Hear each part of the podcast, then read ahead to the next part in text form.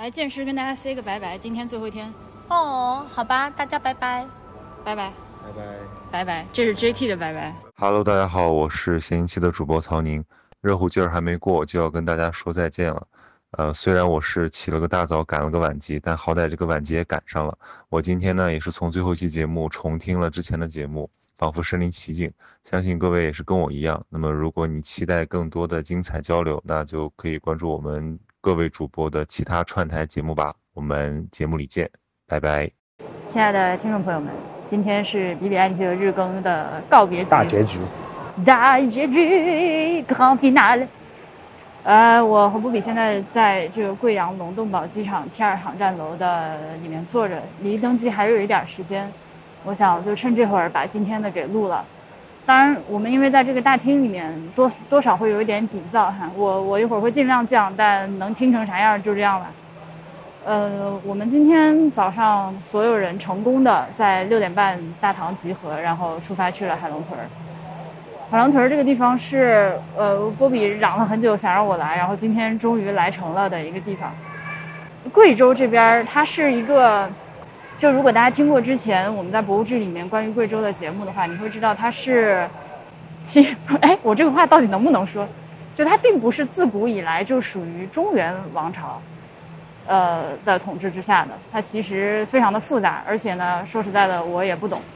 呃，能够知道的就是说，我们今天去的这个海龙屯儿是当地的土司，就是当地的土皇帝、小皇帝吧，嗯，他最后的堡垒，呃，是在呃万历年间海龙屯最后被攻陷，然后他们这儿挂了。呃在此之前，就是对，就像我刚刚说的，是个土皇帝的状态。那从宋代就是这个杨家统治的所谓播州这个地方，然后一直到明朝的万历年，然后就挂了。这个我好像在《博物志》还是什么节目里在博物志里讲说过说过，对，嗯就是嗯，啊，我觉得就历史背景详情就不展开了，就它是一个呃保留的还算相当完整的一个呃历史遗址啊，一个大型遗址，嗯，号称这个遵义马丘比丘。行吧，那就不展开介绍这个地方了。感兴趣的朋友朋友们自己去看吧。它是世界遗产，一五年的时候列入的世界遗产。就，但是呢，我自己是挺痛苦的，因为这个地方要爬山，而且今天下雨了。呃，下雨又闷热的天气，爬这个山我真的是死亡，我基本上可以说没有什么心情欣赏任何东西。所以，如果你跟我一样是个弱鸡的话，我不建议你来这个地方。因为它的那个楼梯，有些地方楼梯还挺难走的，会有那种到我膝盖甚至比膝盖还高一点那种大大超大阶梯，你需要就是手脚并用的爬上去，然后再加上下雨的话，会真的很滑。我们今天，呃，阿板摔了三跤，这会儿屁股都摔肿了，曹宁也摔了一跤，但曹宁曹宁好像摔了一跤没啥事儿，波比也摔了一跤，从楼梯上滑了下去，就挺吓人的。呃，所以大家酌情来吧。我这个地方波比非常推荐，但是我是可以说完全不推荐的一个景点。嗯哼，就是如果天气好一点的话是可以的，如果下雨的话会好很多。对，不下雨，但是又怕晒嘛。这地方如果晒的话，你会无处可躲。嗯，嗯，就清早来嘛，冬天，因为贵州冬天阳光很少，冬天来基本上都 OK。然后就是它厕所也很脏。呃，我们上去这一路上有两个厕所，都非常的吓人。嗯它是其实是一个很疏于维护的状态。嗯，就这个地方作为一个旅游景点的开发来说，它其实是挺失败的。嗯它本来可以很好。对，因为它一五年就是世界遗产了，它其实在在远在这之前就已经是个景点了。然后呃被编为世界遗产之后，它可能就当地政府想大力开发，其实给给他做了很多配套的建筑。就是我们今天是从那个景景点的后门后山上去的，所以没有看到前面那些呃配套的修的酒店啊，这种游客中心啊，修的还挺不错的。但是呢，因为这个东西这个地方一直不火，所以这建筑大部分都是被闲置废弃的状态，有点相当可惜。就其实前面它前面配套那些建筑修的都很好看，就是我们从外面那个围墙过，你记得吗？对，我记得。呃，嗯那个围墙里面就是它配套的那些建筑，修的其实真的挺好的。然后我因为我之之前去的时候也在里面转过一下，它这个地方如果有个缆车就好了。我是真的觉得爬的太痛苦了。嗯，我觉得爬是体验这个遗址的一部分。那当然了。我是这样理解的，就是因为这个它这个海龙屯的遗址，它的意义在于你去看一看这个土司制度最后的土司制度在中国覆灭的这个一个 site。就其实你爬这一段，你可以去感受当时明朝军队、明朝的官军要来攻打这个时候这个堡垒的那个难度。呃，对对，呃，是的，我爬的时候一直在想，因为这个呃明朝的时候打了一百一十四天，我看那说明牌上写着，才把这个地方最后攻陷下来。然后当时的土司是自己看看满山都已经是敌人了，然后就带着自己的两个妾跑到。就是那个他的那个宫殿遗址最后面的那一间，三个人一起上吊自杀，然后把这个房子点了，是这么一个结局。我不敢想象那一百多天是咋打下来，死了多少人。就是完，我觉得感觉是纯靠人命堆，因为他有一些关口，我我上刚开始爬的时候还有体力的时候，爬到那个关口朝天门的时候往那儿一站，我确实能够体会到当门神的心态 心情，就是一种对。所以你这些东西，如果是你如果是靠缆车上来的话，你体会不到这种。呃，险险要。话虽这样说，但是我是个弱鸡。对，你就你就对这个历史的感受缺失这一块，会有一点点遗憾。对，当然有个 option 是好的了，就是说，比如说你爬上来坐缆车下去。我现在已经就当时，因为我实在是不运动，它那个过于的 intense。我今天我觉得我自己心跳已经快裂开了，我把波比的手表拿过来，我一看，我今天巅峰心跳一百七十三，这其实已经蛮危险的心跳了。嗯，还好吧，七百七十三还好，就是正常跑步的时候。哦，这样吗？嗯，而且是上去的时候还好一点，下来的时候我非常痛苦，因为它那个台阶的宽度就非常的蛋疼，就是我如果一步一个台阶的往下走的话，那个台阶对我来说有点太大了，然后就导致我整个人的重心要往后靠，我才能够稳妥的下这个台阶。然后今天那个路又特别的滑，如果一步一个台阶往下下呢，就不得不把身体往后仰。这样就有可能就是往后摔倒，摔屁股墩儿，我就特别害怕，所以就只好一级一级的往下下。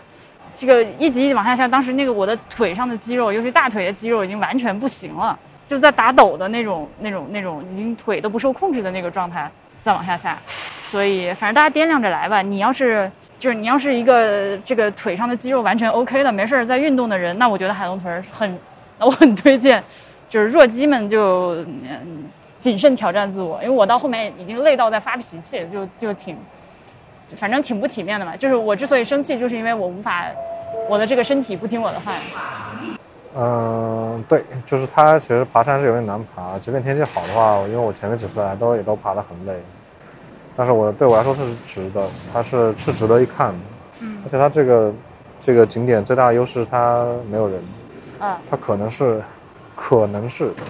人最少的中国人最少的世界遗产，反正就我这是第四次来了，每次都是这样，就是上山时候完全没有人，下山时候开始有人往上走，这就稀稀拉拉几个游客往上走，就体验很好，因为它是一个一个仿古一个怀古的地方，就没有人的话，就那个氛围就很好。这个遗址我们上到，其实我的感觉吧，就是往山上爬的这个过程中，你是需要有一些。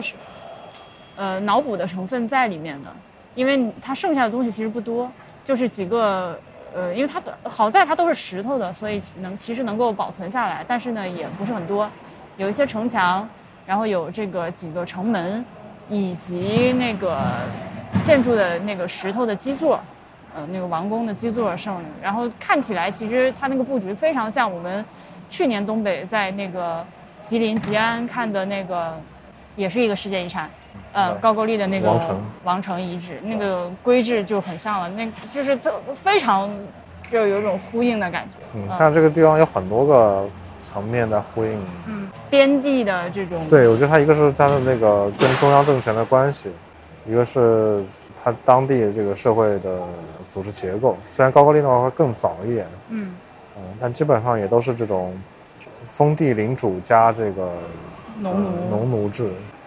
在就据我的调查，就是在播州这个地方，这个土司的这个治治理下是没有自由民的，没有自由农民的，就是大家都没有没有地，地全是属于这个土司家的。嗯。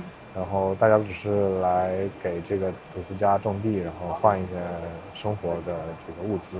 嗯，你想，就是我们今天爬的那些东西，那爬那山，这个土司他们家在这个山城上所有的生活物资，所有的这些。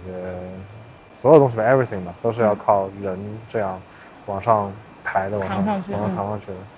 对，是一个，嗯，你放到今天来讲，当时是一个非常血腥、非常残酷的制度了。但是在当时那个历史背景之下，我觉得其实更多的是可以，大家可以去呃理解一下，就是中国这个土地上不仅仅只有一种这个历史的面貌。嗯，我我一边爬那个台阶，我就在想土司怎么上去。想想土司大约是被人拿轿子抬上去的，他肯定不会自己爬，对，就好气哦！凭什么他就不用爬？我们有一段路是有两个古时的台阶和现在的台阶并列存在的，呃，有两处都是这样。呃，尤尤其有一处非常震撼的是那个叫做三三十六级天梯，它那个每一级台阶就是我刚说的，比我膝盖还要再高一些，要要整个人就是用手爬上去，很夸张。那个那个天那个楼梯感觉是给巨人走的，而且它那个很危险，而且它那个因为它每一节楼梯都向下倾斜，都向外斜，呃，加上下雨之后就会很滑很滑。嗯，这有点像我们马丘比丘的。对啊对啊，我没去过马丘比丘，但今天好多人都说这个地方很像马丘比丘。好，这 which means 马丘比丘 is not for me either，我就从我的人生目的地上滑掉。回来之后，我们就在酒店点了个外卖，大家休整了一下，洗了个澡，因为基本上都淋湿了，呃，就坐火车，对，从遵义回到了龙洞堡机场，然后现在各自在等待自己的航班，然后回各回各家去。嗯，由于我们坐的是不同的航班，在不同的航站楼，而且有的人要，反正就很复杂，所以我们现在就像龙珠一样，就是散了，对，就是噗的一下，然后龙神龙嗯出现了之后，我们整个四散，然后下一次集齐七颗龙珠，也不止七颗，那下一次集齐龙珠的时候，probably 还会日更吧。但是这样，如果下一次集齐龙珠的时候王汉阳在，就是王汉阳这种。哦，那我们就这样吧。非常真诚的推荐大家来贵州。贵州是很好的，贵州老好了，而且我虽然跟着波比已经来了好几趟，我觉得都还没有来够。其实我们贵州西部的几个城市都还没去，嗯，安顺、六盘水就是遵义我都我其实今天这么快离开遵义，我觉得很遗憾。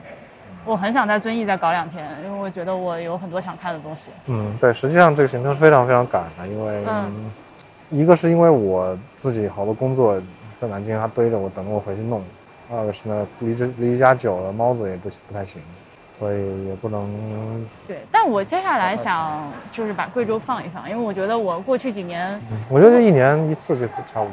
我一年你就这三十多个省，你一年就有一个地方一年来一次，我就有点太夸张了。我我觉得我可能就是未来三年以内不会再来贵阳呃贵州，OK，嗯，因为中国还有好多省我都没去过，那个整个省我都没去过，嗯，所以我更愿意去完全没有去过的地方再看一下。这把先我觉得如果我的我够有闲的话，就是时间上充足的话，我每年来一次贵州，我是很乐意的。就是大家如果去一个完全陌生的地方的话，嗯、或许可以考虑不要从那些热门景点开始，嗯，比如说你来贵州，你就不要先去什么黄果树瀑布啊、环境上梵净山呀、这个地方。对，它会对你，它会给你产生一个错误的印象，就对你，你会无法真正认识到这个地方，然后你会觉得，对哦，这个地方不过如此嘛。因为旅游景点全国其实都那样。对它给你感受是大同小异的，它不同的部分就是那个所谓的风景嘛，嗯但是它的那个整套的那个运下运下的那个流程其实是很类似的，所以它会让你觉得这个地方无聊，跟你去的其他地方也没什么区别。嗯对，但如果你从一些小的地方开始，从一些看起来没有意思、那么没有那么有意思的地方开始的话，你可能会就是有很多新的发现。好吧，那我们的日更就到这儿了，拜拜。朋友们再见。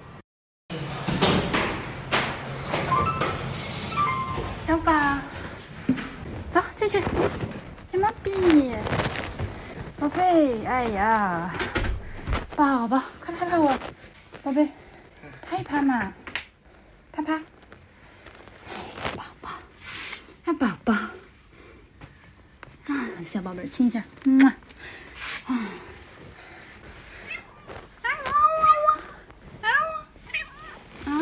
哦。哎，拍拍波比，拍一拍，宝贝，宝贝，我们好想你呀、宝宝，宝宝，小宝。小五吧？哎，他不让。嗯，嗯，看吃。哎呦，哎呀，看吃。